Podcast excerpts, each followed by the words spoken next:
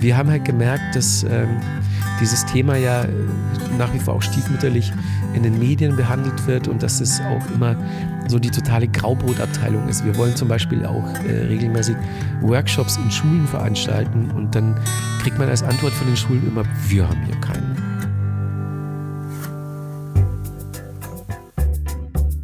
Zack. Herzlich willkommen bei Das Ziel ist im Weg.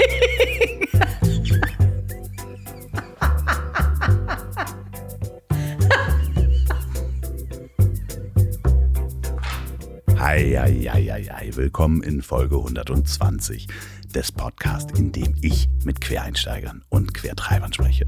Und da die Folge heute schon ein bisschen länger wird, mache ich die Anmoderation ganz kurz und springe sofort in die Werbung. Denn diese Folge wird präsentiert von Julep Hosting. Und jetzt fragt ihr euch, huh, was ist das denn? Das ist eine Hosting-Plattform für Podcast. Und wenn ihr einen Podcast plant oder jemand kennt, der einen Podcast plant, dann ist es relativ wichtig, dass ihr einen Podcast-Hoster habt. Also eine Plattform, die das Ganze verteilt an Spotify, Apple Podcast, Deezer, Amazon Music, was es da alles gibt. Und Julep hat genauso eine Plattform entwickelt in Zusammenarbeit mit Podcastern. Und Julep ist nicht nur ein Werbevermarkter, also eine Agentur, die mir die passenden Werbepartner für meine Podcasts sucht, sondern die sind jetzt eben auch Hoster und die einzigen deutschen Hoster, die IAB zertifiziert sind. Das wird immer wichtiger, wenn es um die Statistiken geht.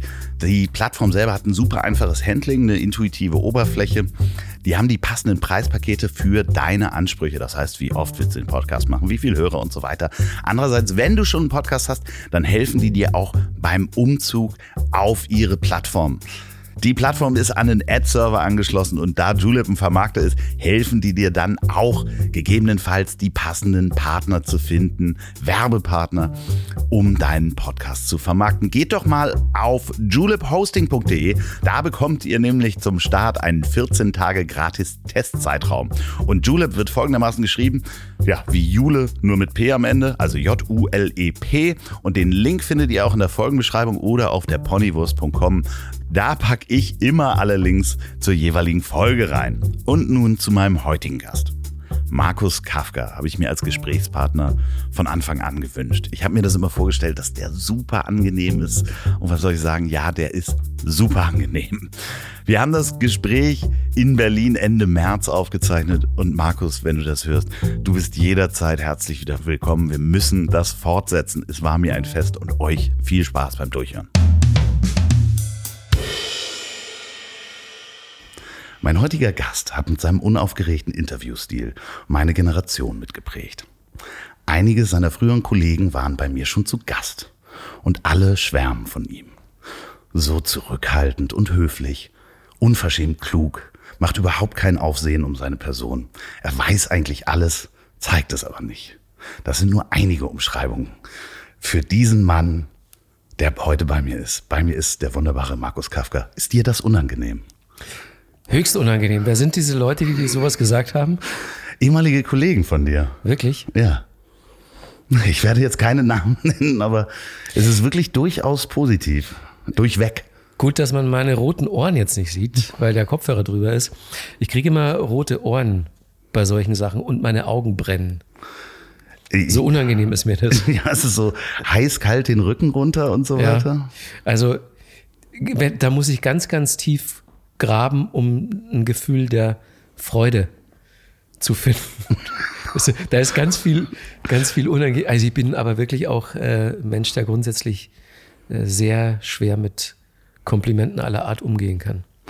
Ja, aber das ist doch eigentlich ganz schön, wenn das ehemalige Kollegen über einen sagen und äh, Umso schöner eigentlich. Äh, ne? Und ein Teil ist ja auch natürlich da schon drin, dass äh, die sagen, dass du wenig äh, Aufheben um deine Person selber machst und sehr zurückhaltend bist. Das äh, steuert natürlich dann auch die Reaktion der roten Ohren und der brennenden Augen, würde ich mal sagen. Ja, daher kommt es dann wahrscheinlich. Lustigerweise habe ich äh, vorher, kurz bevor wir uns gesehen haben, wir sehen uns übrigens das erste Mal und Ja. sitzen hier in diesem äh, Chairman's Club in den tiefen Sesseln. Da ist eine Bar. Kommen wir gleich nochmal drauf. Lustigerweise war ich kurz vorher draußen und habe eine geraucht mit einem, ich weiß gar nicht, was ist, vielleicht Zeugwart von den Eisbären. Ja. Und er sagte nochmal so, "Wa- wa- was machst du hier genau mit so englischem Akzent? ich kann das jetzt nicht nachmachen. Und ich so, ja, ich mache so Podcasts und so, ja, wer kommt? Und dann sagte er, ja, Markus Kafka kommt. Ja, Markus Kafka. Da frag ihn gleich mal hier, was ist der beste Song von Depeche Mode? Der hat überhaupt gar keine Ahnung. Wirklich, vor zehn Minuten passiert. Oh man. Ja, Depeche Mode, da bin ich jetzt irgendwie, habe ich mich selber in die Situation gebracht, hier so dieses Büchlein geschrieben und so getan, als wäre ich Experte. Aber dabei bin ich ja auch nur Fan. Und äh, jetzt bin ich im regen Austausch mit äh, Depeche Mode-Fans äh, weltweit eigentlich, die, die meine Listen, meine besten Listen auseinandernehmen. Äh, liebe Grüße an dieser Stelle an Mo Gandahari vom äh, Hotel Ultra. Auch hier in Berlin. Ah, ja, ja. Ja, der, äh, den kennst du auch.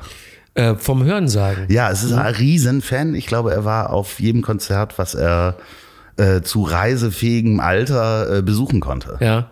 Und äh, kann das natürlich jetzt auch nicht mehr machen. Ja, stimmt. Ja, da kenne ich jetzt einige, aber ja, mit denen bin ich jetzt im Austausch, bis es äh, wieder weitergeht auf Tour und dann sieht man sich da endlich mal wieder, glaube ich. Ist das dann so eine eingeschworene Gemeinschaft, dass man sich auch immer wieder erkennt und sagt, ah, das ist auch noch so ein Hardcore-Fan? Ja, ähm, das wusste ich vorher gar nicht. Also ich bin immer ganz unschuldig auf sehr, sehr viele Depeche Mode Konzerte gegangen und ähm, natürlich ist man da immer mit Fans im Austausch, aber ich dachte, die sprechen mich an, weil sie mich aus dem Fernsehen oder sonst woher kennen. Aber die meisten, wie sich jetzt rausstellt, haben mich angesprochen, weil ich auch Fan bin. denen war das komplett egal, äh, was ich sonst so mache. Klar, die kannten mein Gesicht, aber denen war viel wichtiger, sich über die Band auszutauschen. Natürlich. Ich äh, ähm, möchte nochmal äh, zurückgehen ähm, zu dem kleinen Markus. zu dem kleinen Markus. Der, der, ist, der, der es immer noch ist. Also, aber, aber der, der Junge, wir sagen mal der junge Markus. Diese Stühle, in denen wir sitzen, ne? also siehst du mich überhaupt oder bin ich da komplett drin versunken? Ich hatte äh, Christina Dorego hier ähm, vor ein paar Tagen. Wie groß ist die? Ich würde mal sagen, unter 1,60 weit unter 1,60. Also ich, ungefähr- oh Gott, sie wird das hören und mich hassen dafür. Ungefähr meine Größe. Ja. Ich bin der, übrigens der Größte in meiner Familie mit 1,70. Ach was. Meine Mama ist 1,50, Papi 1,68 und auch der Rest der Verwandtschaft. Alle unter 1,70. Auch mein Bruder. Die wohnen auch immer noch bei Ingolstadt beim in Maching. Die ganze Manching, die ganze Sippschaft. Manching sagt ja. man. Okay, alles Manching, klar. genau. Manching. ganze Sippschaft ist nach wie vor da, ja. Du hast ja, ich muss da eine, eine Brücke schlagen, ähm, bevor wir zu, zu deiner Kindheit, wie das do, dort war, gehen. Ähm, du hast neue Medien studiert. Ne? Mit, oder mit Schwerpunkt neue Medien, äh, Amerikanistik und Kommunikationswissenschaften. Wusstest du, dass in Manching eigentlich auch ein neues Medium mehr oder minder die, das Licht der Welt erblickt hat? Ein neues Medium. Damals ein extrem neues Medium. Wann, wann, wann war damals? 1871. Ähm, ja, ich denke mal, nee, mal bis 1873. Das ist wirklich, das ist eine wahnsinnige Geschichte, die ich in der Recherche rausgefunden habe. Wenn man sie, ich versuche sie vorzulesen. Jetzt bin ich aber gespannt. Ähm, von 1871 bis 1873 erfüllten die beiden Raubmörder Ferdinand Gump und Eduard Genswürger die Menschen im, ähm, bei euch da, ne, im altbayerischen Donaumoos mit Schrecken. Ah, das habe ich schon mal gehört, die Geschichte. Als Gump seinen Spießgesellen, auch ein schönes Wort, ich habe es eins zu eins aus dem Wikipedia raus. Könnte man jetzt wieder mal beleben. Spießgeselle. Genau, seinen Spießgesellen Genswürger umgebracht hatte. Geiler Nachname auch. Also Gump und Genswürger, das Und Spieß, oh, Wahnsinn. Hätte sich niemand ausdenken. Ähm, geriet kurz äh, darauf auch ein Fischteichbesitzer äh, in Verdacht, weil er die Uhr hatte von Genswürger. Es wurde auf jeden Fall ähm, aus München ein Fotograf geschickt, der quasi eins der ersten Tatortfotos gemacht hat. Das gibt eine wunderbare Geschichte, wie Boah. überhaupt Fotografie in die Polizei geraten ist, ist wirklich so durch Zufall gewesen, dass man Polizist sagte, du, ich habe einen Freund, der hat einen Fotoapparat, lass den das doch mal fotografieren. Das heißt, bei euch wurde eins der ersten Polizeifotos gemacht. Stark. Neue Medien. Schade, ich dachte, das wäre so eine Geschichte, wo du sagst, ja, da haben wir früher als Kind schon drüber gesprochen, über Gump und Gensburger.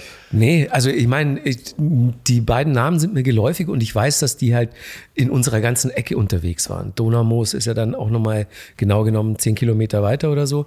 Und ähm, dass das aber wirklich in oder bei Manching war, das war mir nicht geläufig. Ja, den haben sie fünf Tage aufgebahrt, damit alle Leute das auch sehen können. Also das ist ja auch Krass. damals noch so. Ähm, das ist äh, der, der, der Kreis oder manchen, also 12.000 Einwohner jetzt wahrscheinlich. Ja, mit allen Eingemeindungen. Ja. Aber immer noch ein ganz verschlafenes Dorf. Ich, ich weiß, in diesen über 50 Jahren, die ich jetzt auf der Welt bin, gab es in Manching einen Mord. Das ist das einzige Kapitalverbrechen, von dem ich weiß. Weißt du auch wer und kanntest du den? Warum jetzt? Wir machen so eine True Crime Folge heute. klar, klar weiß ich. Also klar, ich kannte Opfer, ich kannte Täter und äh, die, die Umstände, das war natürlich Dorfgespräch auch. Und weil jeder jeden kennt, wusste ich auch, ähm, wie die Verbindungen und Verwicklungen da sind. Und das war schon krass. Wie alt warst du da? Da war ich mh, hm, vielleicht so 15, 16 handelt es sich um eine Beziehungstat und äh, bei dieser Tat hat eben eine Dreiecksbeziehung eine Rolle gespielt und zum Verschwindenlassen der Leiche dann auch eine mit Zink gefüllte Badewanne. Also auf, Holy shit. Auflösung quasi, ja, Auflösungsversuch. Ja.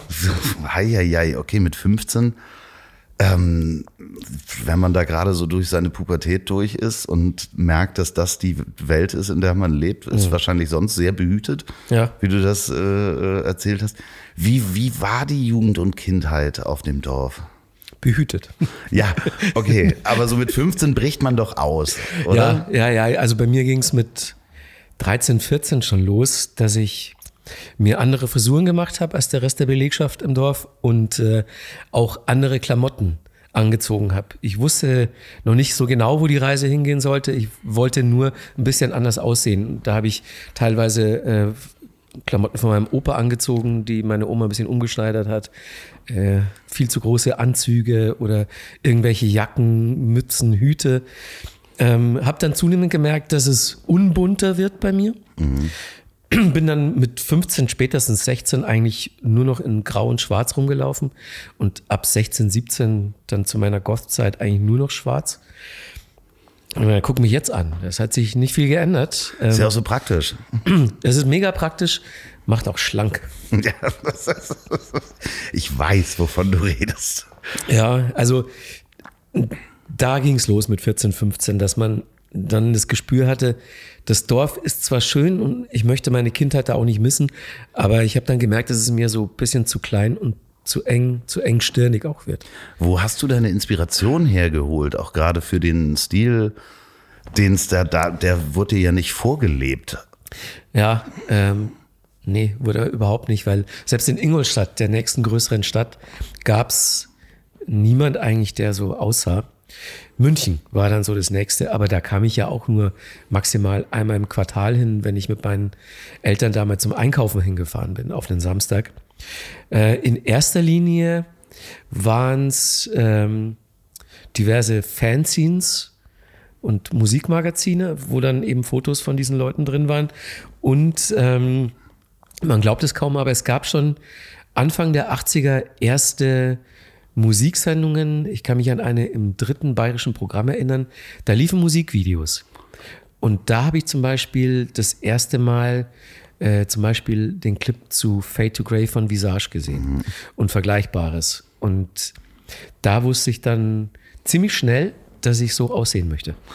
Das ist, also ich habe mich so gefragt, in meiner Schulzeit gab es natürlich ein paar buntere Vögel in Hamburg. Also wir haben auch ein bisschen außerhalb gewohnt, jetzt nicht auf dem Dorf, aber da gab es dann so, so die Älteren, die dann so ein bisschen New Wave, äh, spitze Schuhe mit Schnallen dran hatten ja, genau. und so, wo das so ein, ne, ich bin da die Generation einen, einen später, wo die dann auch weiterhin, ich kenne auch einige von denen, auch weiter im Stil wirklich treu geblieben sind gibt wenig, wenig Bewegungen oder, oder aus der, der Ecke, die wirklich im Stil nachträglich treu bleiben. Also ich kann mir jetzt zum Beispiel bei der Hip-Hop-Bewegung, dem Teil, als Hip-Hop groß wurde, nicht vorstellen, dass die in 30 Jahren alle noch diese Hosen tragen.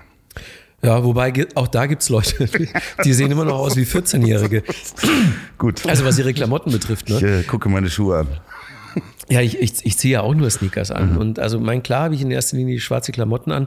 Aber das ist ja so ein Phänomen an der Goth-Szene auch, dass äh, die wohl zusammen mit der Metal-Szene äh, diejenige ist, die einfach mal Jahrzehnte überdauert hat. Und wenn man sich jetzt noch dieses Wave-Gotik-Treffen in Leipzig oder vergleichbare Veranstaltungen anguckt, dann merkt man auch, wie da ständig immer noch neue Leute dazukommen. Das sind ja nicht nur, die sind ja nicht alle um die 50 wie ich, äh, weil sie in den 80ern Goth waren und geblieben sind sondern das ist eine Szene, die sich nach wie vor großer Beliebtheit erfreut. Natürlich in allen möglichen Schattierungen. gibt ja Leute, die gehen eher so in die New Romantic-Richtung, dann gibt es Leute, die sind eher so Mittelalter, dann gibt es welche, die sind eher so äh, dem äh, S- und M-Milieu. Ja, ich habe das gesehen. Ich habe mir ne? Fotos von diesen Treffen angeguckt. Also Erstaunlich. Das ist schon sehr breit. Ich, ich hätte fast bunt gesagt, aber das ist es dann eher in Schattierungen. Teilweise sogar bunt, ja. Sogar die Mittelalter-Goths, die dann immer so rotes Brokat oder Pink oder was weiß ich anhaben. Ja, Bist du da regelmäßig? Nee, das wäre jetzt übertrieben. Also ich war zwei, dreimal da, äh, bin da mit Freunden hingefahren und ähm, bei mir ist es halt generell so, ich bin kein Freund von äh, Vereinsmeierei in jeglichen Auswüchsen. Also ich, ich war nie äh, in einem Depeche Mode Fanclub oder so. Fast alle Leute, die diese Band verehren, die ich kenne, sind oder waren mal in einem Fanclub, war nie meins. Ähm, ich war mal in einem FC Bayern München Fanclub. Uh, Das ist das, der, der einzige Fanclub, in dem ich wie alt warst du war. da denn? Ähm, 18, 19, 20. Äh, das muss, ich bin kurz darauf bin ich auch Mitglied des FC Bayern geworden und diese Mitgliedschaft, die habe ich äh, dann gekündigt, als mein Verein mit äh, Katar ins Bett gegangen ist. Da hatte ich dann keinen Bock mehr. Also äh, klar, ich bin immer noch Hardcore Bayern-Fan, aber ähm, der Verein hat sich halt in der jüngeren Vergangenheit ein paar Sachen geleistet, die ich äh, moralisch, politisch fragwürdig finde. Und dann will ich das nicht durch einen Mitgliedsbeitrag auch noch unterstützen. Bei mir geht es jetzt rein um den Fußball und da bin ich immer noch mit Herz dabei, aber alles andere blende ich, muss ich ausblenden. Und der junge Markus ähm, war dann auch schon von Anfang an äh, Fußballfan äh, und äh, hat, hast du auch selber gespielt? Ja, ich habe auch selber gespielt, wie alle eigentlich im Dorf, ne? weil das ist so der erste Traum, den man hat, mit fünf, sechs, sieben, man geht in den Fußballverein und äh, zehn Jahre später spielt man dann beim FC Bayern. Und äh, ja, ich habe das auch versucht, aber ich habe dann aus verschiedenen Gründen meine Karriere an den Nagel gehängt, weil zum einen bin ich halt körperlich damals auch schon nicht äh, jetzt der totale Hulk gewesen und äh, war dann entsprechend verletzungsanfällig, ständig war irgendwas im Arsch. Und ähm, ich habe dann halt gemerkt, so mit 14, 15, dass mich Musik dann doch noch mal einen Ticken mehr interessiert und dass ich dann noch mehr Leidenschaft entwickeln kann als für Fußball und habe dann auch schon sehr früh für mich beschlossen, dass ich ähm, mal irgendwas mit Musik zu tun haben möchte. Entweder selber machen oder drüber reden, wie die Leute im Radio, die mich sehr geprägt haben, oder sonst irgendwas in die Richtung machen. Das heißt, äh, du hattest wirklich den Gedanken, Profifußballer zu werden? Also war das ein richtige, wo man auch dran gearbeitet hat?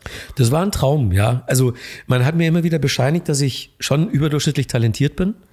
Ähm, ich habe so den klassischen Siemer gespielt, also so Mehmet Scholl, Franck Ribéry, die Position. Da muss man körperlich auch nicht besonders äh, kräftig beieinander sein. Äh, da kann man vieles technisch lösen. Man muss auch nicht besonders groß sein. Also es kam mir entgegen. Und das hat auch ganz gut funktioniert eine Zeit lang. Und äh, hätte ich das hardcore-mäßig weiterverfolgt, dann wer weiß. Aber wie gesagt, mir hat dann am, am letzten Endes war es dann eine krasse Verletzung, die mich, die mich dann äh, total rauskatapultiert hat. Also da, da wurde bei einem Foul wurde mir Schien- und Wadenbein durchgetreten. Und da dann so mit, mit 17 sich nochmal ranzukämpfen, da habe ich mir auch gedacht, so, nee, komm, ähm, hier hast du deine Musik, da sind die Mädchen, da ist die Disco, Das war so der einfachere Weg dann. Das Lustige ist, wo du das sagtest, die, die ganzen Fanzines und äh, Zeitschriften, die man, wo man sich seine Meinung oder seine Musik oder seine Inspiration auch für den Plattenladen holte. Ähm, war ja, wo du das vorhin sagtest mit den Klamotten, ist es mir eingefallen, dass ich damals in der ADAC Motorwelt gab es eine Anzeige für eine Leoparden-Leggings. Für eine Leoparden-Leggings, du weißt, dass Leopardenmuster können nur von einem Geschöpf getragen werden. Ich, ähm, Und zwar Leoparden. Ja, genau, aber das also ich wollte die so haben. Ja. Warum du? Ich wollte die so haben, ich glaube, ich war so zwölf oder sowas. Oder Für deine Mutter oder für nee, dich? Nee, für mich. Ich wollte, ich wollte so eine, so eine, wie die Rocker das äh, trugen, so die Glam-Rocker. Aber das waren noch Rockerinnen, die du meinst. Nee, ich meinte wirklich diese, Ach komm, also selbst Bon Jovi in seiner krassesten Zeit hatte keine Leoparden-Leggings. Lass an. mich sechs gewesen sein, ja. Und ich habe es nicht verstanden. Ich habe auf jeden Fall zu diesem dieser Adresse, das habe ich, ähm, ich habe es meinem Vater schon erzählt. Der hatte damals sein Büro bei uns im Haus und ich habe äh, über eine lange Zeit Briefmarken aus seinem Briefmarken-Etui immer entfernt, bis ich diese 60 D-Mark zusammen hatte. Du hast seine Briefmarken vertickt? Nee, ich habe die da hingeschickt und habe gehofft, dass die mir eine Hose schicken. In, ach ja, man hat ja damals noch in Briefmarken bezahlt, Ja, genau. Aber per das, Mailorder ging. Ne? Ja, aber das haben die nicht genommen. Die haben mir das auch mit der Kinderschrift, haben sie das wieder zurückgeschickt, haben gesagt, nee, mach mal nicht. Aber was für eine süße Idee. Also so schon so Kleinkriminellentum im Anfangsstadium. Wo ne? wir wieder bei True Crime sind. Ich habe es meinem Vater aber gestanden, der hört diesen Podcast, hoffentlich. Aber es tut mir nach wie vor leid. Ich habe die Hose nicht gekriegt, Ah, ich habe die Briefmarken Idee. wieder zurückgelegt. Ja, Aber dieses ganze Mail-Order, das, das es ja damals gab. ja, das war, das war der einzige Weg, um äh, an Sachen zu gelangen. Ne? Also ich, mein, mein Lieblingsversand für Klamotten war Bogies, hieß es damals, gibt's schon lange nicht mehr, glaube ich. Und da habe ich mir immer hier meinen Grufti-Bedarf zugelegt. Oder die Schnallenschuhe, Schnallenhosen. Ähm, weil in München gab es zwei Läden, äh, das Anti-Schick und das Robot. Und im Robot war es so, wenn man da reinging, da musste man wirklich froh sein, bedient zu werden. Die waren so mega arrogant da, das waren halt so Edelgoths. Und wenn dann so Landeier wie ich da eingeritten sind, dann gab es erstmal hier so einen Blick von ganz oben herab. Und dann, beziehungsweise der fing immer so mit einem Blick auf die Schuhe ging's los. Und wenn die schon nicht gestimmt haben, dann haben sich die Typen umgedreht und haben dich einfach stehen lassen. Konntest du stundenlang nach deiner Größe suchen und fragen, wann gibt's das und wann gibt's das wieder. Ja, das war schlimm, da einzukaufen. Und deswegen war es toll, diesen, diesen Goth-Mail-Order-Versand zu haben. Da hat einen keiner schief angeguckt. Äh, Man hat hoffentlich die richtige Größe gefunden, weil äh, zurückschicken war damals nicht wie bei Amazon oder sowas, wo Nee. dann so ein Barcode dabei ist. Nee, nee, nee, das war immer riesenaufwendig. Also für mich ja immer S. Aber ähm, ja, so, war- so war es ja mit allen. Also auch die, die Fanzines, die Fachpublikationen, die ich so gelesen habe und die ich wollte, die gab es ja auch nicht im Zeitschriftenladen. Und die Platten, die ich wollte, die gab es in Ingolstadt auch in nahezu keinem Plattenladen. Also ich musste wirklich zu der Zeit, als ich noch keinen Führerschein hatte, noch unter 18 war, das war echt schwierig, mir das Zeug zu besorgen. Und dann konnte ich wenigstens mit dem Auto, sind wir dann immer einmal im Monat nach München gefahren und haben alles eingekauft, was man so gebraucht hat. An Musik, Buch, Klamotten. Und dann das Richtige zu finden und da auch im Plattenladen. Plattenladen war ja auch so ein Ding, wo man im schlimmsten Fall, wenn man keine Ahnung hatte, von den Hütern des äh, guten Ja. Werkes abgestraft wurde. Ja, ja, mein Stammladen in München, das war genau das gleiche Ding. Also äh, wenn man wenn man da frisch reinkommt in die Szene, äh, da kauft man natürlich Scheißdreck aus Versehen. Ja, ich, ich äh, kann äh, das definitiv bestätigen. Ich habe das mit Hip-Hop gehabt. Also wirklich, ich bin mit ein paar Platten nach Hause gekommen. Die habe ich dann, da gab es ja dann auch nicht viel. Also es gab auch keine Hip-Hop-Ecke, als das anfing. Das war so EPMD, Sonic. Ja, also, aber, also so die, also so in der Zeit losging, so in den 80ern mit, mit Hip-Hop hier, da war die Geschmackspolizei ja noch viel krasser unterwegs äh, als im Goth-Milieu, glaube ich. Ja, Weil Goth ging ja immer. Da musste man im Prinzip nur schwarz sein und äh, ein bisschen traurige Musik machen. Dann durfte man die Platte eigentlich hören. Aber im Hip-Hop, puh, da gab es halt Sachen, die gingen gar nicht, ne? Naja, und vor allen Dingen, man hat ja dann teilweise, weil man auch nicht sich getraut hat zu fragen bei den, bei den Leuten im Plattenladen, hat man dann auch einfach mal nach Cover gekauft und ist mit totaler Scheiße nach Hause gekommen. Ja, ja, ja. Ich weiß noch, eine Platte, Full, Full Force hießen die oder sowas. Und die, die sahen einfach nur gut aus, aber die Musik war sehr, sehr bedenklich. Ja, ja, das gibt's wahrscheinlich auch so.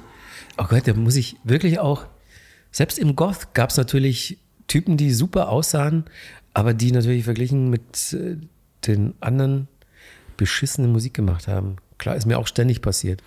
Hast du dann selber auch äh, Musik gemacht, da die, die, die, ähm, den Versuch gestartet? Ja, den, den ganz äh, zarten, kurzen, kleinen Versuch ähm, mit meinen beiden Kumpels eine Band, so eine Schülerband zu machen, die, ähm, also es gab einen Laden in München, die hatten in so einem Raum hinten alles voller Synthesizer. Und wir waren da so, äh, Anfang der 80er sind wir gerade so auf den Elektropop-Trichter gekommen, so mit Soft Cell, Visage, Ultravox, OMD, Depeche Mode natürlich.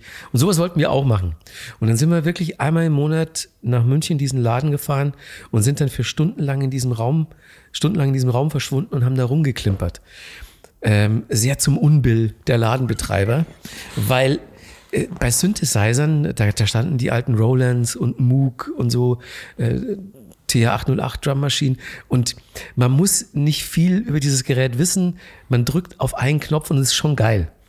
Nur die Komposition ist natürlich ein bisschen komplizierter, aber ein Sound aus dem Moog, so ein Bass-Sound oder äh, ein Bumchuck aus einer Roland, ähm, das ist schon geil. Ja, klar. Und dann, dann, Für, für euch. für uns, ja. Dann standen wir da stundenlang und haben Bumchuck und mm gemacht. Boah, geil. Und äh, haben natürlich nie was gekauft, weil wir uns das nicht leisten konnten. Aber irgendwann hatte ich das Geld mal zusammen und habe mir ein Ausstellungsstück gekauft, äh, ein Synthesizer von Roland. Und äh, dann haben wir auch noch einen gebrauchten Drumcomputer aufgetan und noch ein Keyboard. Und dann konnte man eine Band machen. Die hieß,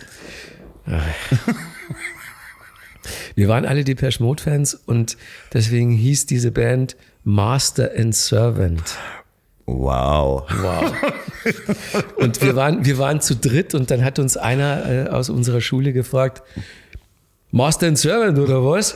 Master and Servant. Wer ist denn, wer ist denn der Master? Wer ist denn der Servant? Und wer ist der End? Vor euch drei Deppen. Berechtigte Frage. Ja. Schön. Wie hattet ihr, äh, habt ihr Sachen nachgespielt oder eigene Stücke gehabt? Ja, wir, wir haben in erster Linie Sachen nachgespielt. Wir hatten dann äh, einen Auftritt beim Schulfest. Das war unser erster und einziger Auftritt. Ähm, beim Abi-Abschlussfest war das, glaube ich. Und ähm, da hatten wir eine Setlist mit sieben Songs, wenn ich mich recht erinnere. Davon waren sechs Coverversionen. Äh, Soft Cell war Tainted Love und ich glaube, die anderen durchgängig von Depeche Mode. Und wir hatten einen eigenen Song und der hieß We Are Lost. Also klar, so hießen damals halt Lieder von, von Bands, die wir cool fanden, aber dass das halt wirklich auch so, in, in, so voll gestimmt hat dann auch noch. Ja, Bei diesem Auftritt bei unserem musikalischen Können, das war We Are Lost von vorne bis hinten. Wir haben dann bei einem Song sprang dann auch der Drumcomputer nicht an und wir haben dann auch schon früher aufgehört, unser Set nicht zu Ende gespielt, weil es wirklich vereinzelte Buchrufe gab und aber nur irritierte Blicke ansonsten. Und da war es dann auch schnell vorbei mit meiner Musikerkarriere. Ich stelle es mir gerade so wunderschön vor, wie das im Radio moderiert wird. Hier kommt Master and Servant mit dem Song We Are Ja, das ist so peinlich, aber gut, man muss halt wirklich sagen, Das wir ist waren, schön. Das ist schön. wir waren da gerade mal 17 oder so und ähm, ja, äh, lustige Episode im Nachhinein, aber schlimm, schlimm damals dieser Auftritt. Kriegst du immer noch äh, warme Ohren davon und die Ja. Augen brennen? Wirklich hochnotpeinlich der Auftritt und was wollte ich sagen? Ähm, ja, da war es klar, dass ich selber Musik machen, dass das nicht so mein Ding ist. Hast du denn auch gesungen? Ja, ich habe auch gesungen. Ähm, ich hatte später sogar noch mal eine Band, die hieß Lorenzo Jones. Das war so eine, Sorry, auch das Alter, also so was man sich immer so, na, Lorenzo Jones, weißt du, da, da war ich gerade in der Uni, da habe ich Amerikanistik studiert und habe dann, ich war in so einem Seminar, da ging es um die ersten Soap-Operas, die sind ja im Radio entstanden. Diese Soapbox-Operas, die ja ihren Namen davon haben, dass, er, dass in, in Seifenverpackungen dafür Werbung gemacht wurde. Und eine dieser Soapbox-Operas aus den 20er Jahren im Radio hieß eben Lorenzo Jones. Und ich dachte mir, was ist ja ein geiler Name, so nenne ich meine Band. Und es war dann so, ich sag mal, Prä-Grunge, also so Anfang der 90er. Ähm, aber auch da, wir haben wir haben Grunge-Versionen von ACDC-Songs gespielt oder so. Also das ist kaum vorstellbar, wie das geklungen haben muss. Und ich habe meine Stimme, ähm, mochte ich nie. Ich, also meine, meine Singstimme, ähm, die war mir, aus irgendwelchen Gründen war die mir immer zu hell. Und ich habe dann äh, den Ratschlag eines Rockmusikers befolgt. Und der hat gemeint, so, wenn du möchtest, dass deine Stimme richtig geil und dunkel wird, dann musst du rauchen und Whisky saufen. Mm. Und ich habe zu der Zeit weder Alkohol getrunken noch geraucht. und dann wirklich so vor dem ersten Auftritt von Lorenzo Jones oh erstmal so ein 02er Humpen weggeext und zwei Kippen geraucht. Und was ist passiert? Die Stimme klang genauso. Ja, ich habe gekotzt. Ach, okay. Fall erledigt. oh ja. nein. Super. Aber du bist ja zwischendurch schon, wenn ich das richtig sehe, hast du schon erste Gehversuche beim Radio gemacht, oder? Ja, ja genau. Ähm, die fingen schon recht früh an, weil es gab, da war ich gerade mal 18, ich glaube in der 12. Klasse, und da wurde in Ingolstadt schon einer der ersten Privatsender Bayerns installiert, äh, Radio 10 wie die Zahl, äh, weil die, die Region in Bayern, das ist die Region 10, habe ich irgendwann gelernt. Ähm, und äh, Radio war für mich einfach so das Tor zur Welt. Also da bin ich auf die ersten äh, Sachen gestoßen, die ich musikalisch cool fand. Und Radio, muss man sagen, zu der Zeit, ähm, gerade am Abend äh, liefen richtig gute Sendungen. Da, da haben Leute, die totalen Plan haben, äh, noch richtig ausführlich über Musik gesprochen. Äh, da war man weit entfernt vom Formatradio der heutigen Tage.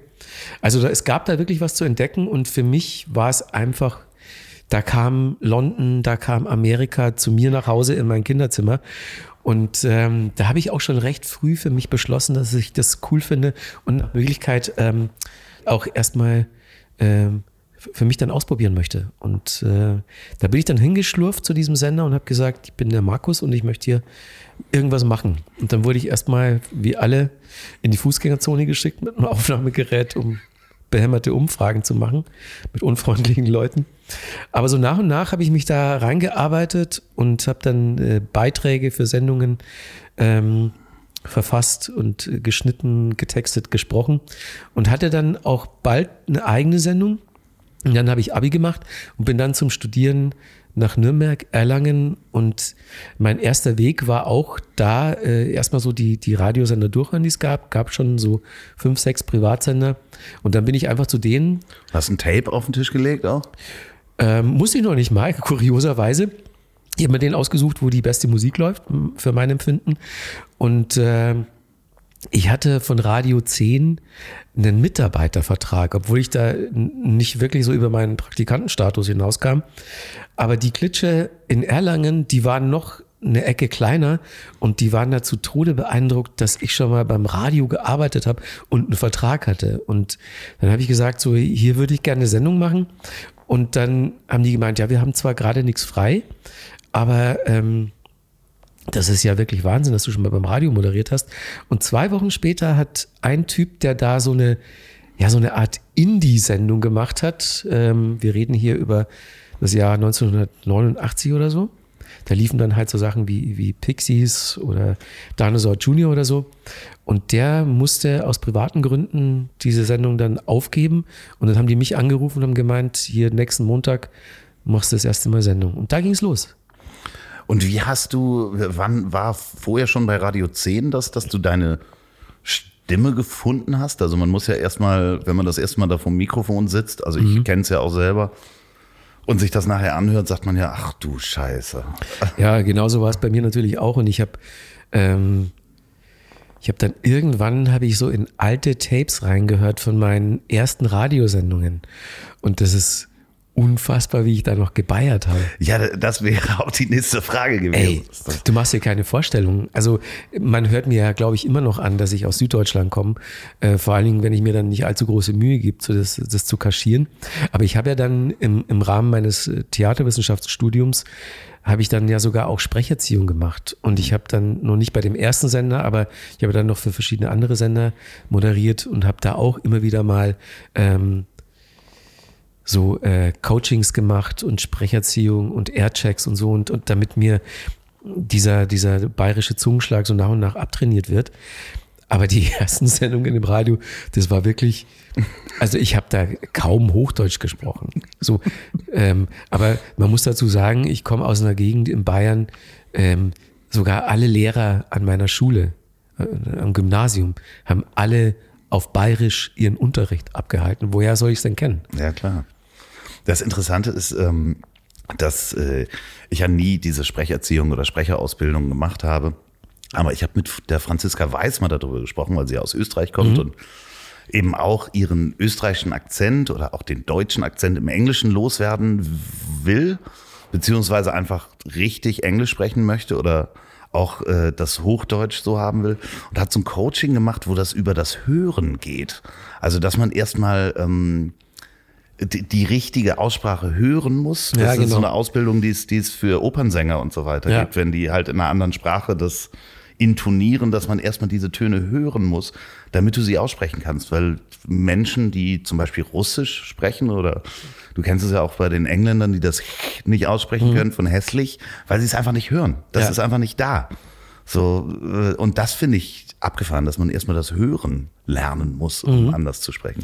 Ja, ja, genau. Das ist eine dieser Methoden. Und ähm, also eigentlich ist es so, dass ich bis heute an, an meiner Aussprache und auch im Fernsehen, ähm, ich habe ja lange Zeit auch bei MTV die Coachings gemacht für die neuen Moderatoren, auch die Castings. Ich habe die Leute ja auch äh, eingestellt bei MTV, die Moderatoren. Und dann ähm, musste ich vorher aber selbst erst ganz viele Coachings machen, um dann mein Wissen vermitteln zu können. Und das war für mich ganz, ganz komisch am Anfang, weil ich ja auch äh, Producer meiner eigenen Sendungen war, MTV News und, und Brandneu und Rockstar und so.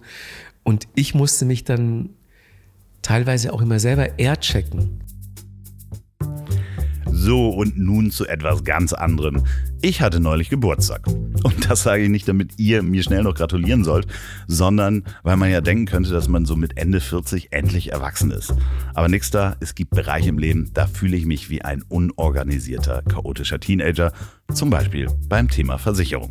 Das ist ein absoluter Horror für mich. Ich habe dieses Jahr festgestellt, dass ich seit Jahren zwei Hundehaftpflichtversicherungen für abgeschlossen habe für meinen Hund und auch bezahle.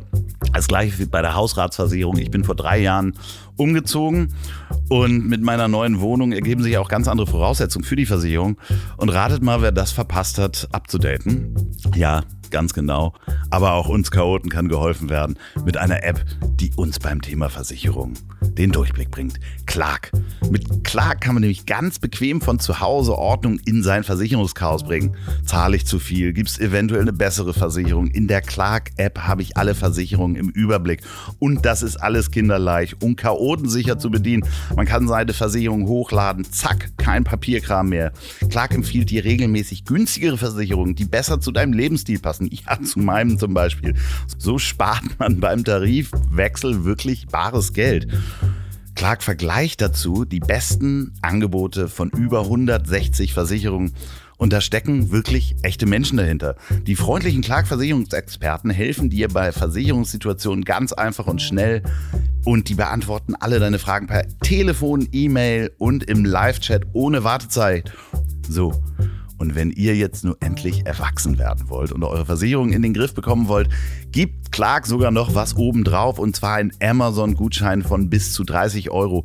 Einfach die Clark-App runterladen oder direkt auf die Webseite gehen clark.de für Deutschland und goclark.at für Österreich und bei der Registrierung den Gutscheincode ZIEL eingeben. Z-I-E-L. Clark wird geschrieben C-L-A-R-K. Und dann ladet ihr eine bestehende Versicherung hoch, dann bekommt ihr einen Amazon-Gutschein für 15 Euro und bei zwei Versicherungen gibt es sogar ganze 30 Euro. Und ihr müsst keine neuen Versicherungen in der App abschließen, ladet einfach die existierenden hoch. Die Teilnahmebedingungen seht ihr in der Folgenbeschreibung bzw. Shownotes. Vielen Dank. Clark für das Beseitigen meines Versicherungschaos und die Unterstützung dieser Folge.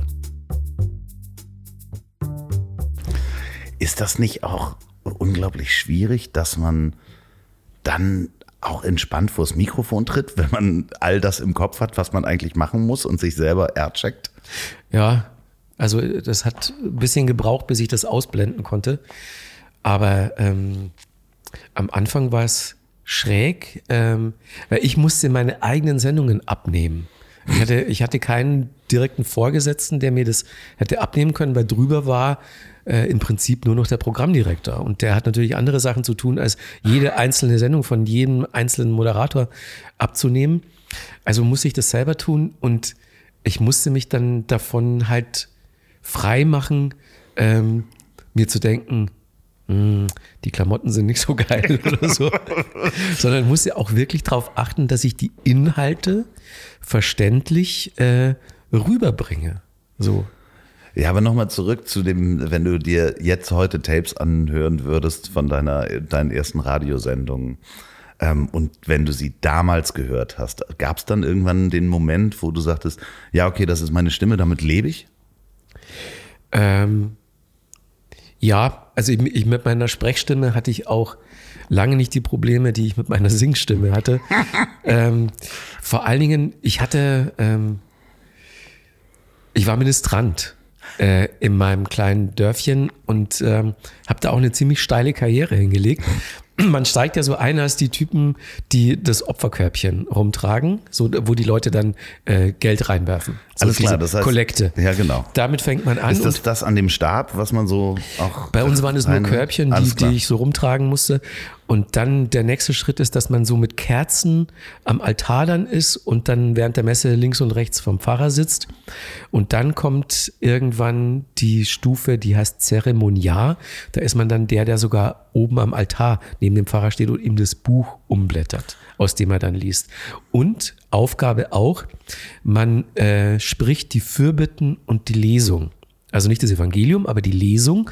Und das habe ich dann gemacht und ich hatte dann sehr schnell meinen ersten Fanclub, bestehend aus 70 plus Omis, die wirklich so mit seitlich geneigtem Kopf mir ganz andächtig gelauscht haben und dann jedes Mal nach der Messe zu meiner Mutter, die im Kirchenchor gesungen hat, hingegangen sind und gesagt haben, Mei Irmgard, der Markus, der macht das so toll, der hat so eine schöne Stimme, ähm, weil ich ich, ich hatte meinen Stimmbruch relativ früh und auch sehr rasant. Es gab keine Piepsphase zwischendurch. Ich hatte so innerhalb von wenigen Wochen hatte ich nicht mehr meine, meine Jungsstimme, sondern ja, eine Männerstimme. Und mit, mit 14 oder so. Und dann fanden die, äh, die Omis in der Kirche meine Lesungen so toll. Und dann, als ich auch die ersten Radiosendungen gemacht habe, hat mir äh, der Programmdirektor bescheinigt, dass ich eine Radiostimme hätte. Und äh, da konnte ich dann auch, ja, also ich habe das dann einfach mal so hingenommen. Aber das ist ja wunderschön, weil eigentlich hat ja der wahrscheinlich der Kirchen Fanclub dir das Selbstbewusstsein gegeben, zu sagen, okay, ich gehe dahin in so einen Radiosender. Ja, vorzeigbar, vorhörbar, meine Stimme. Aber ich meine, du hast ja natürlich auch, du bist, kannst ja Märchen lesen auch, ne? ja, mir wurde, mir war das nicht klar, als ich mit dem Podcast angefangen habe. Also ich wusste, dass ich eine Telefonstimme habe oder dass ich halt einigermaßen sprechen kann, aber mir war das nicht klar, dass das Menschen, also dass die ungewöhnlich sein kann, dass mir Menschen schreiben, dass ich ihnen was vorlesen soll. Ganz ehrlich, als ich deinen Podcast das erste Mal gehört habe, da wusste ich noch nicht genau, wie du aussiehst. Und da dachte ich mir, der Typ ist zwei Meter groß, hat ja. einen langen grauen Bart und heißt Nikolaus. Es stimmt ja fast. Er stimmt fast, ja. Erstaunlicherweise, er stimmt fast.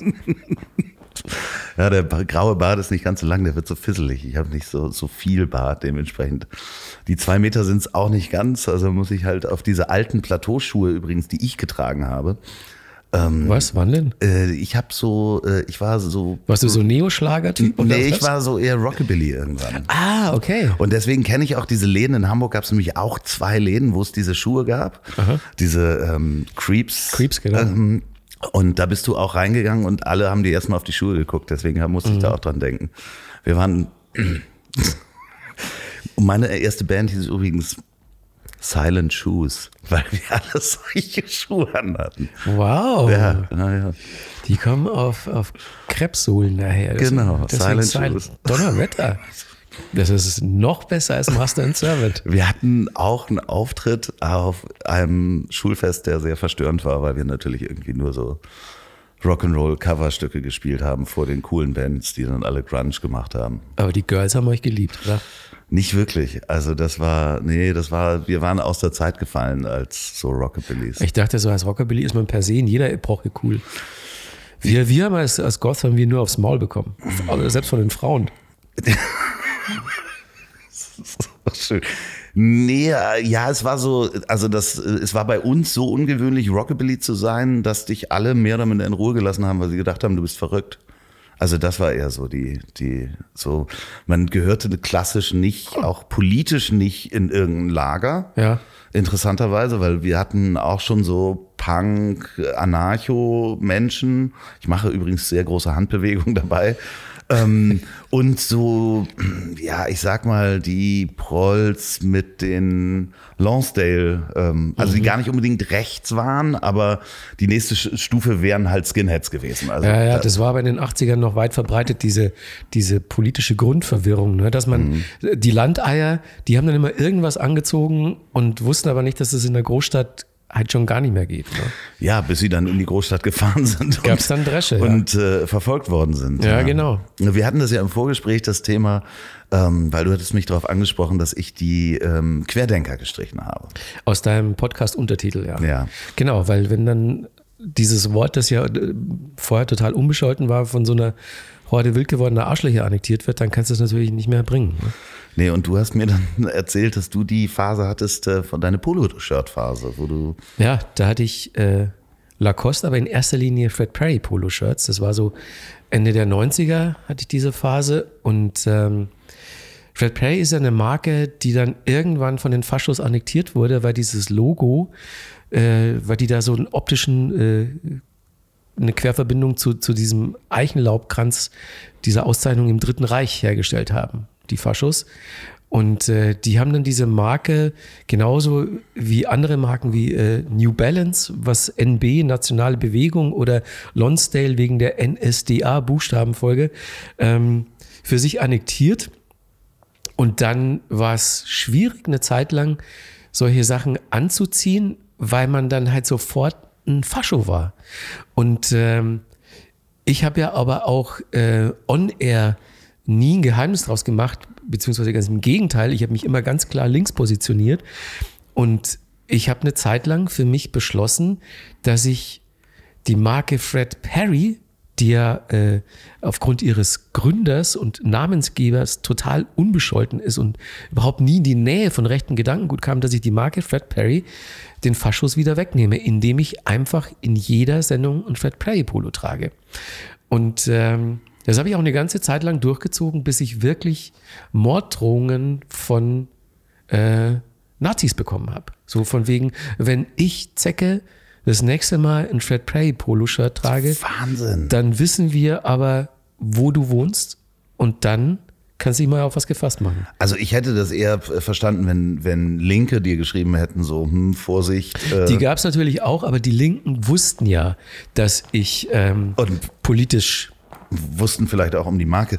Haben wir die, haben wir Fred Perry wieder zurückerobert? Kann man das heute tragen? Ja. Ja, ne? Die Kann man, finde ich schon. Ähm, ich sehe leider immer noch viele Nazis damit rumlaufen, ist so. Aber ähm, meine Frau trägt auch Fred Perry Kleider. Ähm, Arthur Spooner von ähm, hier King of Queens. Ah, ja, ja, ja. Arthur Spooner hat auch viel Fred Perry Pullis getragen. In Amerika ist es, obwohl da habe ich auch schon viele Nazis gesehen. Hier so die, die Ultra Right, die. Also es ist, Ja, Man hat sie ihnen immer noch nicht ganz wegnehmen können. Ich glaube, New Balance kann man inzwischen auch wieder tragen. Also ich, Die haben ja ihr Logo geändert. Ne? Das, ist, das B ist ja aus Stimmt, N. Das ist nur noch ein N. genau. Ja. Ähm, und, aber diese ganzen Firmen, die positionieren sich ja ganz klar gegen rechts. Und ich hoffe, dass dann Nazis irgendwann die Lust verlieren. Und meine, die haben ja dann schon ihre eigenen Klamottenmarken installiert mit Thor Steiner und so. Und da ist es ja, da ist es ja total äh, zweifelsfrei, wenn so ein Typ mit einem Pulli von Thor Steiner vor dir ja, herläuft. das kann nicht sein, dass er das aus Zufall, weil irgendwie der Wolf so schön war da drauf. Das äh, Ja. kann mir niemand erzählen. Habe ich letztens so einen Bauarbeitertrupp bei mir in Kreuzberg gesehen. Drei Typen mit Thor Steiner Pullis in Kreuzberg, Berlin-Kreuzberg. Da habe ich gesagt, ihr traut euch aber was. Ja. Ja. Ist, ist irgendwas passiert?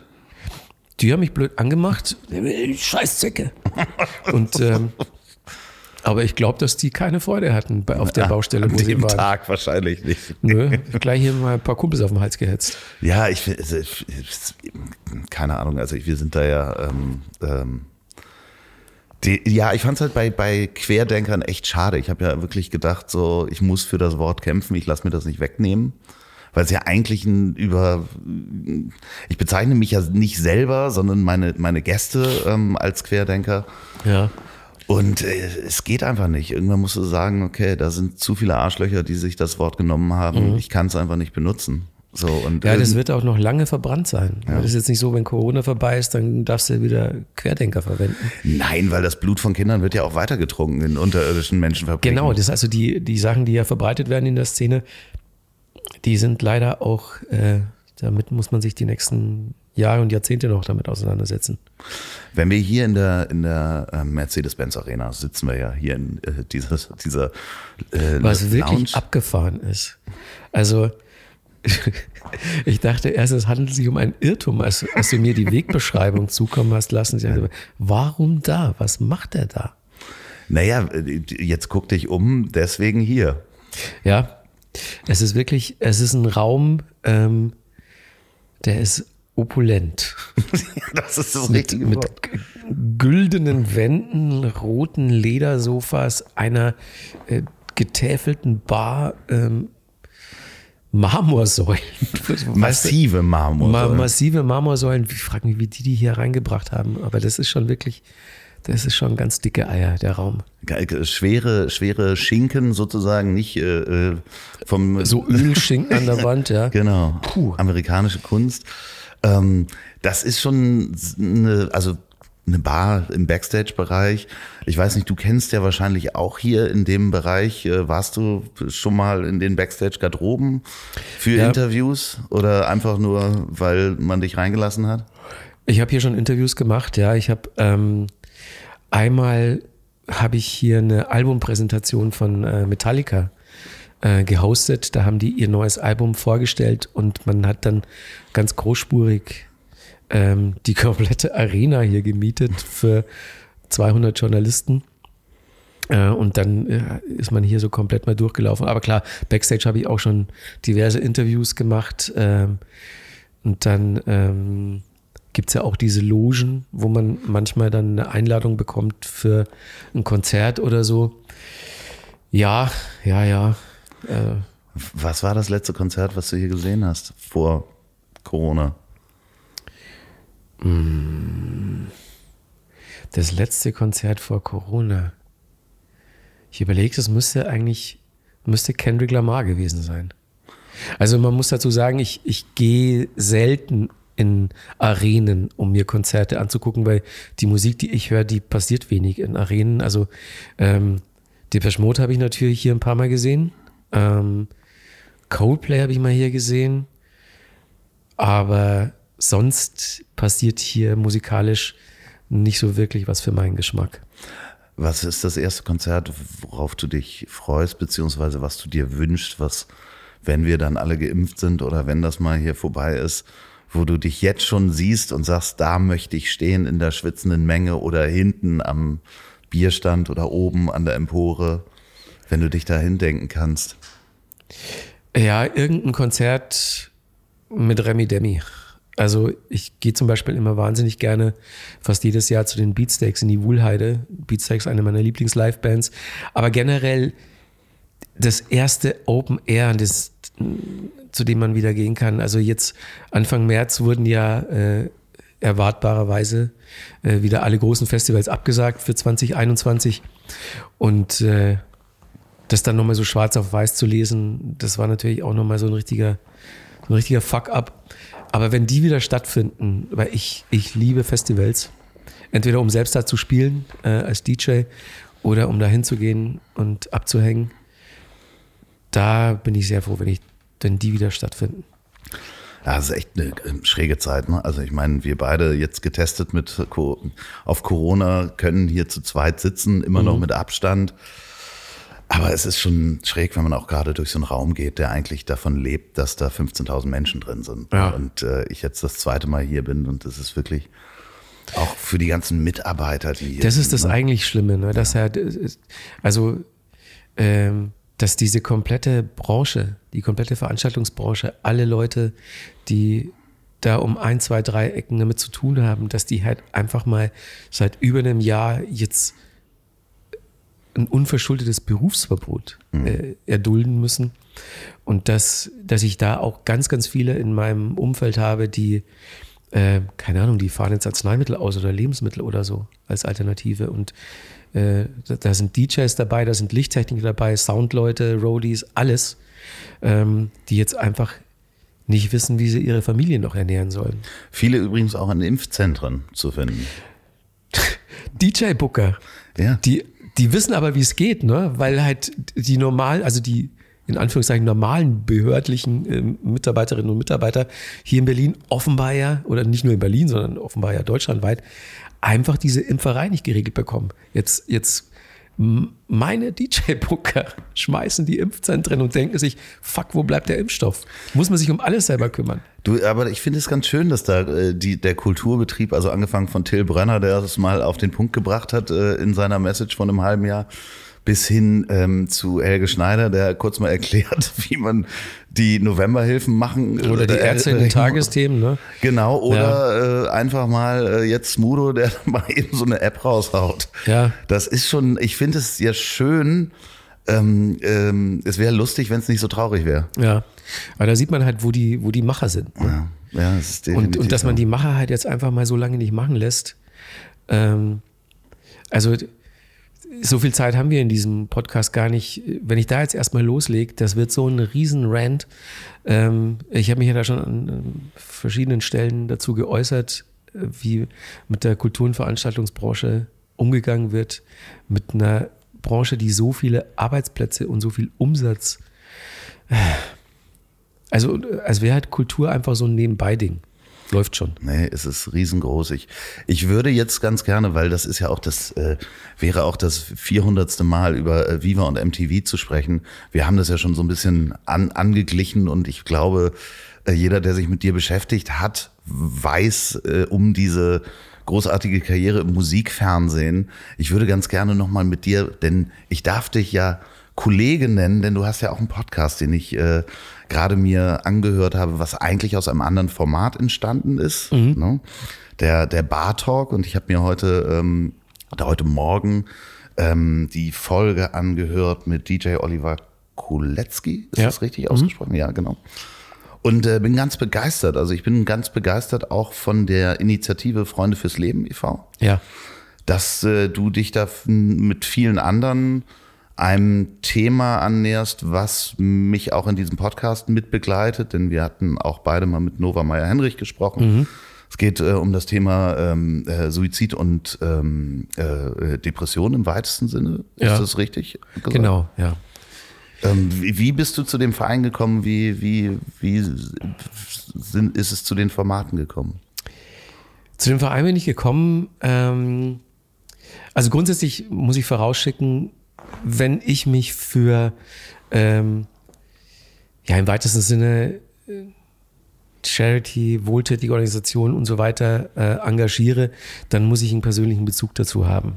Ähm, das ist bei allen Sachen so, die ich mache. Also ich bin ja auch äh, bei Gesicht zeigen beziehungsweise Störungsmelder. Das ist eine äh, gegen Rechtsinitiative. Ähm, gegen rechts engagiert man sich immer, das ist äh, eine normales, normale Menschenpflicht, aber ich habe auch extrem viel Ärger mit Faschos gehabt in meinem Leben und auch körperliche Schmerzen erdulden müssen äh, dadurch. Ähm, also engagiere ich mich da. Ähm, ich bin äh, bei Junge Helden pro Organspendeverein, weil ich Leute kenne, die schon lange auf dem Organ warten. Und ich bin bei Freunde fürs Leben, weil sich ähm, ein sehr guter Freund von mir ähm, das Leben genommen hat. Äh, vor inzwischen auch äh, schon 30 Jahren. Ähm, der hat sich eine Überdosis gesetzt mit Ansage. Und ähm, wir, also seine Freunde, sein Umfeld, seine Familie, wir haben uns damals sehr, sehr hilflos gefühlt, weil wir nicht wussten, wie wir da für ihn da sein können. Also wir, wir konnten ihm nicht wirklich helfen. Wir wussten nicht, äh, zu wem wir gehen können, wer uns da unterstützt. Äh, wir konnten den ja nicht an seinen Ohren zu einem Therapeuten ziehen oder so. Und selbst dann wussten wir nicht, was passiert da. Hört er auf, sich Heroin zu spritzen und kommt er von diesem Trip wieder runter, sich eine Überdosis setzen zu wollen? Was sind Depressionen überhaupt? Äh, also zu der Zeit war das ja noch ein viel größeres Tabuthema, als es leider ja immer noch ist. Ähm, da, da dachten die Leute, das ist ja nur so eine, so eine Phase und das wird schon wieder. Geh mal, lass dir mal einen guten Witz erzählen. Ne? Mhm. Ne? Dann lachst du auch wieder. Ähm, all diese, diese, dieser Irrglaube und dass Leute, die darüber reden, sich das Leben zu nehmen, das ja sowieso nicht tun. Das ist ja nur, äh, um Aufmerksamkeit zu bekommen, bla bla bla. Und ähm, dann wurde dieser Verein irgendwann gegründet von äh, zwei Leuten, die eine PR-Agentur in Berlin Mitte betreiben, die dann auch entsprechend vernetzt waren. Und äh, da kam dann über eine Ecke, über meinen, ähm, über jemanden aus meinem Management, kam dann die Anfrage, ob ich nicht, ob ich mir nicht vorstellen könnte, mich da irgendwie zu engagieren. Und dann habe ich gesagt, ja, ich habe da einen persönlichen Bezug. Ähm, ich unterstütze diesen Verein dann gerne. Und ähm, das Prinzip ist halt, dass wir äh, dieses Thema Suizid und Depression enttabuisieren wollen. Wir wollen so eine gewisse Öffentlichkeit schaffen, wir wollen darüber reden und wir wollen mit prominenten Personen darüber reden, einfach um zu zeigen, dass Prominenz, Berühmtheit, Erfolg, dass das alles keine Parameter sind, die einen davor bewahren, äh, selbst Depressionen zu haben oder, oder überhaupt irgendwas in die Richtung, und äh, wir haben halt gemerkt, dass ähm, dieses Thema ja äh, nach wie vor auch stiefmütterlich in den Medien behandelt wird und dass es auch immer so die totale Graubrotabteilung ist. Wir wollen zum Beispiel auch äh, regelmäßig Workshops in Schulen veranstalten und dann kriegt man als Antwort von den Schulen immer, wir haben hier keinen, keine Berührung mit diesem Thema. Es gibt bei uns keine depressiven Schüler. Wir hatten noch nie einen Suizid an der Schule und so. Äh, man merkt, äh, die Leute haben nach wie vor ein Riesenproblem über das Thema zu reden. Und wir wollen das ändern, indem wir eben mit Prominenten drüber reden, indem wir äh, eine gewisse Öffentlichkeit generieren. Äh, wir sind alles, wir sind, wir haben keine Psychologen im Team, ähm, aber wir sind so vernetzt, dass wir äh, Hilfsangebote schaffen können und Leute, die diese Hilfe in Anspruch nehmen wollen, die können wir mit den entsprechenden Stellen vernetzen. Und das geht auch sehr diskret.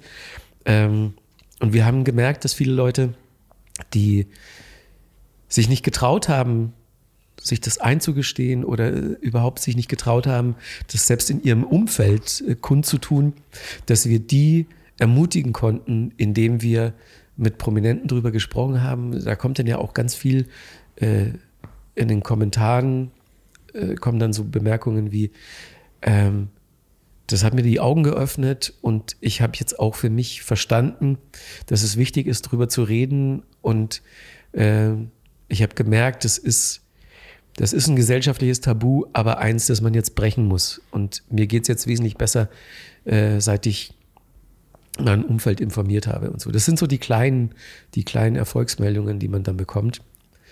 Weil dieses Format, das jetzt zum Podcast äh, gemacht wurde, das gibt es schon länger als YouTube-Format, da heißt es auch Bar Talk. Ähm, und im Prinzip haben wir jetzt in einem ersten Schritt erstmal die ähm, YouTube äh, als Audiopodcast äh, online gestellt. Das sind teilweise Gespräche, die sind schon äh, zwei, drei, vier Jahre alt. Und wir gucken jetzt mal, ob das angenommen wird, auch als Podcast und haben dann aber perspektivisch vor, ähm, auch eben aktuelle nur Podcast-Folgen zu produzieren. Ich finde es sehr schön, weil gerade in der Folge geht es auch natürlich um mögliche Ursachen zu Depressionen, ne? Mobbing, mhm. ähm, ähm, Pickel, in Anführungsstrichen, in der Jugend. Ja, jetzt so ähm, Social ne? Media, das ganze Shaming und genau, so. Was junge, äh, genau, Shaming. Ja, was junge Leute aushalten müssen, sobald die einmal ihr Gesicht äh, bei den Socials in die Öffentlichkeit halten. Und die sind natürlich alle nicht darauf vorbereitet. Und ja, das ist definitiv ein Problem. Und ein Auslöser für persönliche Krisen. Und das Entschuldigung, äh, was ich gelernt habe, äh, was ich vorher nicht wusste, dass es ähm, 10.000 Tode im Jahr durch äh, Suizid gibt, also mehr als Verkehrstote. Bei jungen das, Menschen, ja? Mhm. Ja, das ist Wahnsinn. Also das habe ich ja. äh, vorher nicht gewusst. Deswegen äh, habe ich da wirklich sehr andächtig äh, zugehört. Das ist ein mega Format. Ich glaube, dass es auch super funktioniert nur über Audio. Also äh, bitte mehr Folgen, weitere Folgen. Ja, ja ähm, aber wie du dir vielleicht auch vorstellen kannst, es ist gar nicht so einfach, da Gesprächspartner zu finden, mhm. weil ähm, da geht es halt dann schon ans Eingemachte.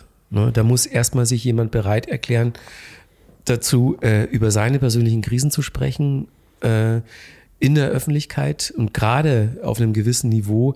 Ähm, es ist gar nicht so, so, so leicht, äh, ja, so die Hosen runterzulassen und zu sagen, äh, ja, ich war auch schon äh, in therapeutischer Behandlung ich bin beim Psychologen, ähm, ich hatte Depressionen, ich, ich hatte sogar äh, einen Klinikaufenthalt deswegen.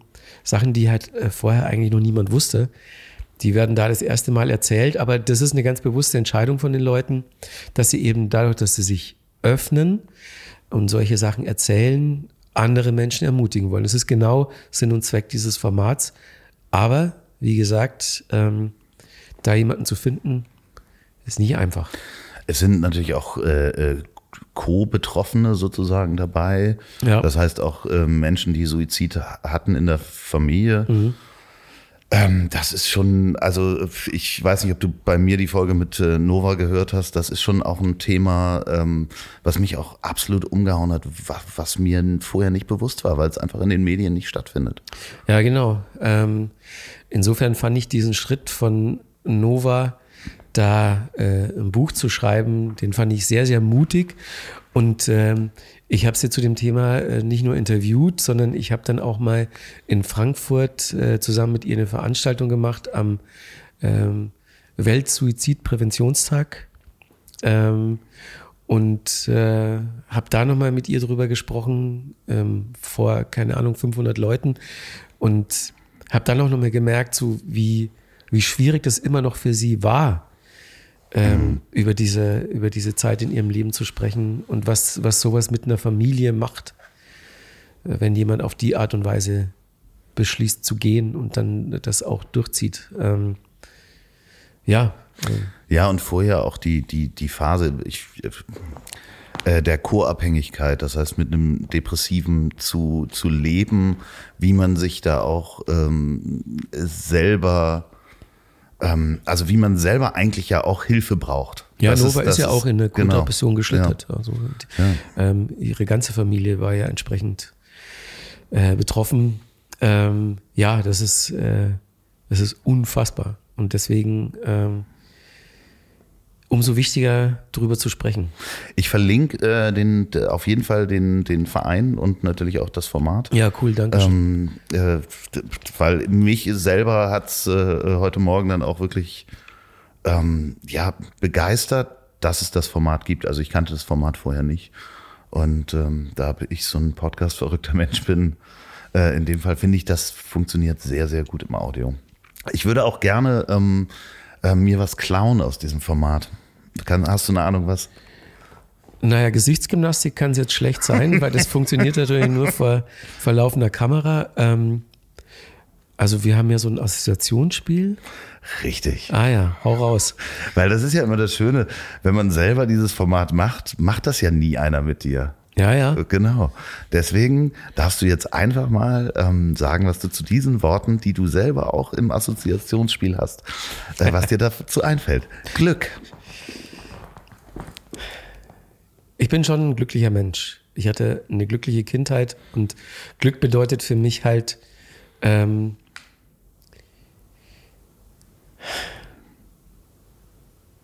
naja, so seinen Platz im Leben gefunden haben und auch mit dem Menschen an der Seite äh, das teilen zu können. Und ich bin in der sehr glücklichen Situation, dass ich eigentlich immer das, was ich mir mal erträumt habe, was mir das Leben geben, schenken könnte, dass ich das in, in jeder Hinsicht erreicht habe. Das finde ich sehr, sehr, sehr schön. Also das wünschen sich ganz viele, das sagen zu können. Ja, also ich habe manchmal schon Scheu, dass, äh, also, ne, ich, ich habe mein Hobby zum Beruf gemacht. Mhm. Ich, ich darf sieben Tage in der Woche rund um die Uhr Musik hören, drüber reden und jemand bezahlt mir davon meine Miete, sozusagen. Ne? Äh, das, allein schon das ist ein Riesenglück. Und äh, also ja, ich bin wirklich ein glückliches Kerlchen. Weinen. Gibt nur zwei Sachen, die mich zum Weinen bringen. Ähm, Champions League Finalniederlagen von Bayern München und wenn Mädchen mit mir Schluss machen, was Gott sei Dank jetzt schon länger nicht mehr passiert ist. Nicht bei Filmen oder äh, Tragödien, Bu Büchern. Ähm, manchmal bringt mich auch Musik zum Weinen. Ja, wenn ich, wenn ich äh, entsprechende äh, emotionale, tiefsitzende Querverbindungen zu einem bestimmten Song herstelle, äh, dann kann es schon mal passieren. Und ja, es gibt auch sehr, sehr ausgesuchte Filmszenen, vielleicht eine Handvoll, ähm, bei denen ich weinen musste. Also immer wenn es ich bin jetzt nicht wirklich nah am Wasser gebaut, aber wenn es um schreiende Ungerechtigkeiten in Filmen geht oder ähm, Vater-Sohn-Verhältnisse, die von einem äh, Verlust überschattet sind, dann kann schon mal sein, dass äh, eine Schleuse geöffnet wird. Wo wir bei Liebeskummer wären. Ja, Liebeskummer, Gott sei Dank hatte ich den halt schon wirklich, ich weiß gar nicht mehr wann das letzte Mal, das ist sehr, sehr lange her. Aber ja, wie gesagt, wenn Mädchen Schluss machen, dann weine ich auch. Freunde fürs Leben? So heißt der Verein, für den ich mich äh, engagiere, zum einen. Und ähm, zum anderen habe ich auch wirklich Freunde fürs Leben. Also meine beiden besten Freunde. Äh, die eine kenne ich schon seit Mitte der 80er. Seitdem sind wir befreundet. Den anderen seit Mitte der 90er. Und das ist toll, so zwei Leute zu haben, von denen man sagen kann, das sind Freunde fürs Leben. Ich dachte, als du anfingst mit zwei, habe ich, hättest du ähm, ähm, Master and Servant, deine Bandkollegen gemeint. ja, mit einem von denen bin ich auch immer noch eng befreundet, ja. Liebe Grüße an dieser Stelle. Das war der End. Ähm, Geld? Habe ich äh, irgendwie ein komisches Verhältnis dazu. Also ich ähm, bin kein, kein materiell denkender Mensch. Ähm, ich verschenke auch viel. ähm, und wenn ich, wenn ich das Gefühl habe, dass ich, äh, ja, also ich lasse gerne Leute an meinem Geld teilhaben und äh, also ich bin nicht reich, weil Leute immer denken, so wenn man so lange im Fernsehen moderiert, dann muss man automatisch Klar. irgendwie reich sein. Aber wir reden hier von Musikfernsehen und ähm, also wirklich, ich ähm, für mich war es wichtig, dass ich irgendwie meine Miete zahlen kann und einmal im Jahr in Urlaub. Ich habe ansonsten kein Luxusbedürfnis.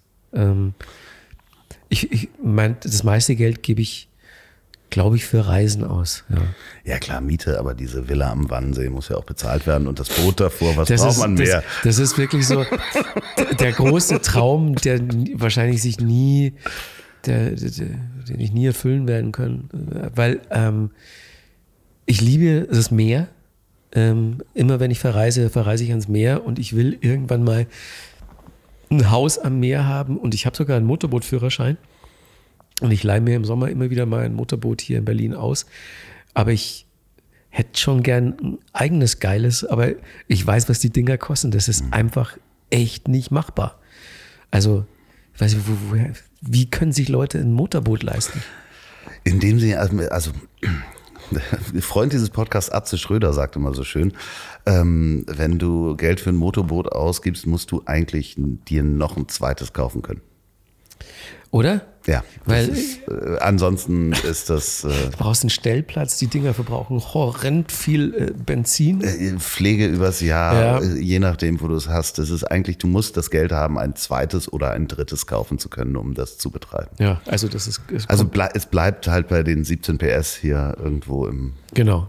Ist ja auch vollkommen okay. Ich, ich liebe es einfach auf dem Wasser zu sein und ähm, wenn ich dann kein eigenes Motorboot habe, so be it. Ich ähm, mache das letzte Wort vom Assoziationsspiel, denn den Rest könnt ihr euch dann nämlich im Bar Talk anhören. So, dann muss ich nicht den ganzen Weg durchgehen und ich habe die Hälfte ja auch Geiler einfach Teaser. mal geklaut. Ja, ich habe die Hälfte ja auch einfach geklaut. Ich will nicht alles klauen. Zeit.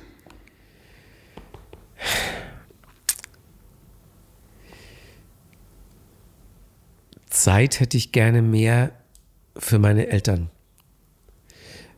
Also ich mein mein Leben ist schon bis oben hin voll mit Terminen, weil ich auch so ein bisschen so ein Input-Junkie bin. Also ich mache ja fünf Jobs gleichzeitig sozusagen. Das ist natürlich mit einer Menge links, rechts, oben, unten verbunden. Ähm, meine Eltern, mein Papa ist äh, ja leider gestorben ähm, vor zwei Jahren, aber ähm, auch in dem Moment habe ich mir gedacht, ich habe zu wenig Zeit mit ihm verbracht, wie das halt immer so ist. Ne? Wenn dann jemand geht von den Eltern und äh, jetzt mit dieser Corona-Scheiße war es natürlich auch nicht ganz einfach, so mal spontan meine Mama zu besuchen. Ähm, jetzt durch die Tests ist es ein bisschen besser geworden. Aber ja, ich hätte gerne einfach viel mehr Zeit, die ich mit meinen Eltern verbringen würde. Und ich habe jetzt für mich auch so ein bisschen beschlossen, ähm, jobmäßig so ein bisschen runterzufahren, ähm, weil ich wirklich mehr Zeit haben möchte für Dinge, die mir wichtig sind. Da stehen an erster Stelle eben meine Familie, ähm, aber auch, klar, meine Frau ähm, und äh, Dinge, die ich einfach schön finde im Leben. Also ich ich werde ein paar Sachen jetzt einfach, wenn ich bin jetzt 53, ähm, werde im Juni 54. Ich bin jetzt nicht old, aber. Du siehst auch sehr gut aus, muss man sagen. Nice, danke. also geil, weil ich habe ja jetzt neuerdings graue Haare, ne? Das äh, stört überhaupt nicht. Ja. Äh, Im mich, Gegenteil. Mich persönlich stört es auch nicht. Aber es ist schon erstaunlich, weil man muss dazu sagen, ich habe mein erstes graues Haar mit 14 bekommen. Ah. Ähm, ich glaube, ich war komplett grau mit 20 oder so, habe aber ja, weil ich ja Goth war, seit ich 16 bin, meine Haare, wie sie es gehört, äh, damals ja noch so blau-schwarz, also wie, ja, so ein, wie so ein Rabe. Ko Kobalt. Ja, gefärbt und, und dann irgendwann halt einfach nur noch dunkelbraun oder schwarz. Aber ich bin halt seit 25 Jahren im Fernsehen und auch wirklich so mindestens einmal pro Woche. So, und dann war das halt irgendwann, habe ich aus Gewohnheit meine Haare gefärbt und für mich war das auch gar kein Thema, ähm, das irgendwie nicht mehr zu tun, weil ich auch im, im Innen drin immer noch Goth war. Das, ich habe das nicht so, äh, ich habe das nicht als äh, Statement oder Ausdruck von Eitelkeit gemacht. Ähm, und ich habe das ja auch immer zugegeben. Und jetzt kam eben äh, der erste Lockdown mit hier zwei Monate nicht zum Friseur zu gehen und meine Frau hasst es, Haare zu färben. Und dann habe ich einfach für mich irgendwann beschlossen, okay, dann wird es halt jetzt nicht mehr gemacht. Und ähm, jetzt bin ich eben, nachdem das erstmal rauswachsen musste, ähm, komplett grau seit ungefähr einem halben Jahr. Und während so in der öffentlichen Wahrnehmung, also wenn ich jetzt irgendwo im Fernsehen war oder irgendwo äh, gedreht habe mit Leuten, dann, dann gab es so als Feedback immer, krass, der Kafka wird auch nicht älter. Der sieht immer noch so aus wie zu MTV-Zeiten. Es fällt niemandem auf. Und jetzt, seit ich graue Haare habe, steht da quasi von heute auf morgen, Kafka ist aber alt geworden. Wirklich? Ja. Also Ähm, mir ist es überhaupt nicht aufgefallen. Also wirklich, ich, ich habe ja auch äh, Fotos äh, angeguckt und als du mir entgegenkamst, dachte ich, ja Mensch, da ist er.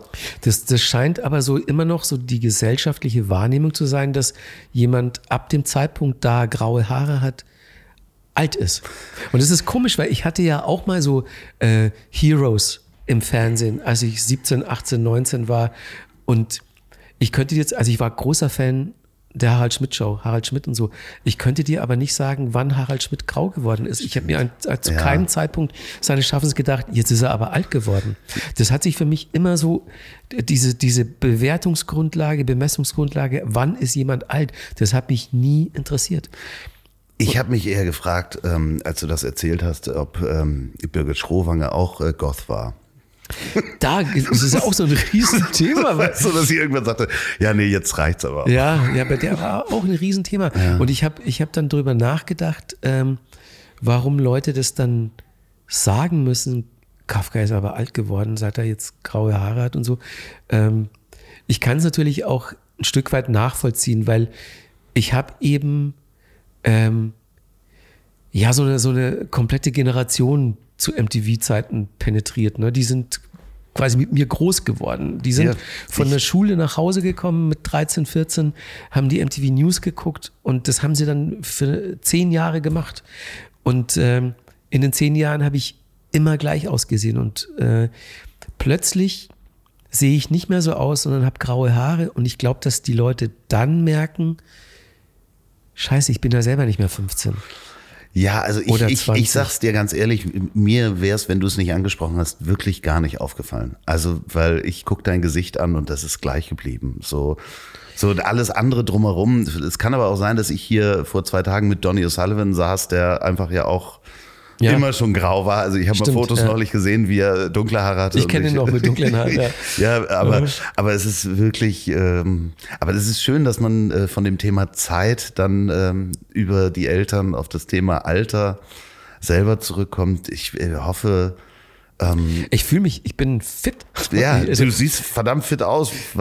ich fühle mich überhaupt nicht alt und ich finde, für mich sind diese grauen Haare, das ist so eine Erlösung, sage ich dir jetzt, äh, nicht alle vier Wochen die Packung draufklatschen zu müssen und zum Friseur rennen zu müssen. Und ähm, teilweise gibt es auch Leute, die sagen, das macht mich sogar jünger. Ich bin äh, einfach irgendwann, äh, habe ich sogar noch den nächsten Schritt gegangen. Ich äh, gehe einfach gar nicht mehr zum Friseur.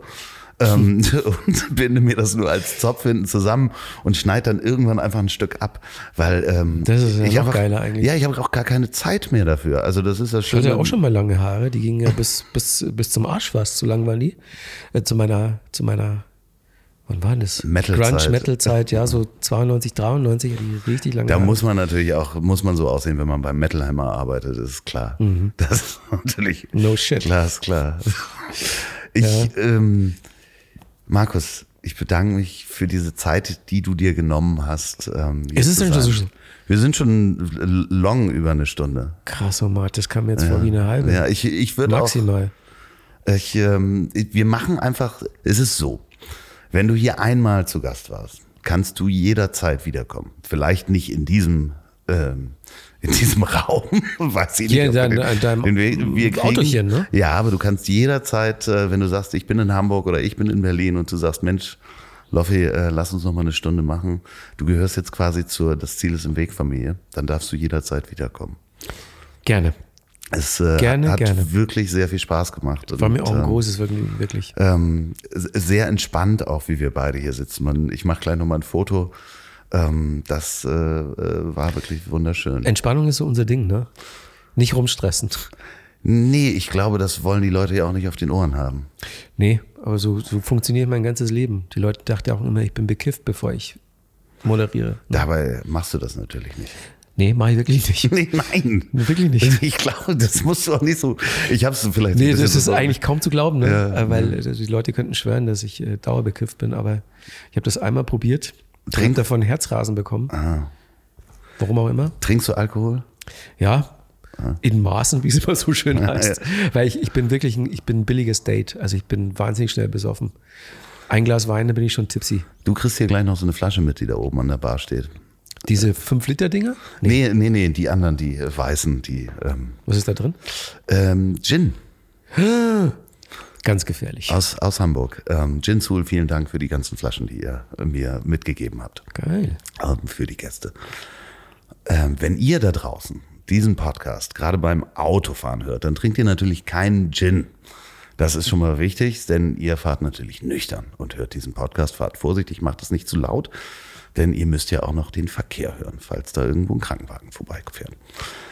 Falls ihr diesen Podcast bei der Arbeit hört, ähm, und dann könnt ihr zwischendurch mal auf YouTube gehen und nochmal den Bar Talk Browserfenster aufmachen bei YouTube, die euch das angucken. Äh, lasst euch nicht vom Chef erwischen, wenn ihr gerade in der Zoom-Konferenz seid. Wenn ihr diesen Podcast zum Einschlafen hört, dann wird euch die wunderschöne Stimme von Markus gleich die letzten Worte sagen, mit denen ihr dann einschlafen könnt. Gute Nacht. In diesem Sinne haben wir wieder was gelernt. Recht herzlichen Dank für die Aufmerksamkeit. Auf Wieder und gute Nacht. So, und jetzt zum Abschluss noch Werbung in eigener Sache. Wenn ihr noch eine Produktion der Bonnywurst Productions hören wollt, dann hört doch mal rein in den Podcast, den ich zusammen mit Olli P. mache. Ich hab dich trotzdem lieb. Erscheint jeden Montag, gibt's überall, wo es tolle Podcasts gibt. Ich hab dich trotzdem lieb mit Olli P. Vielen Dank, gute Nacht. Dieser Podcast ist eine Produktion der Ponywurst Productions. Mmh, lecker.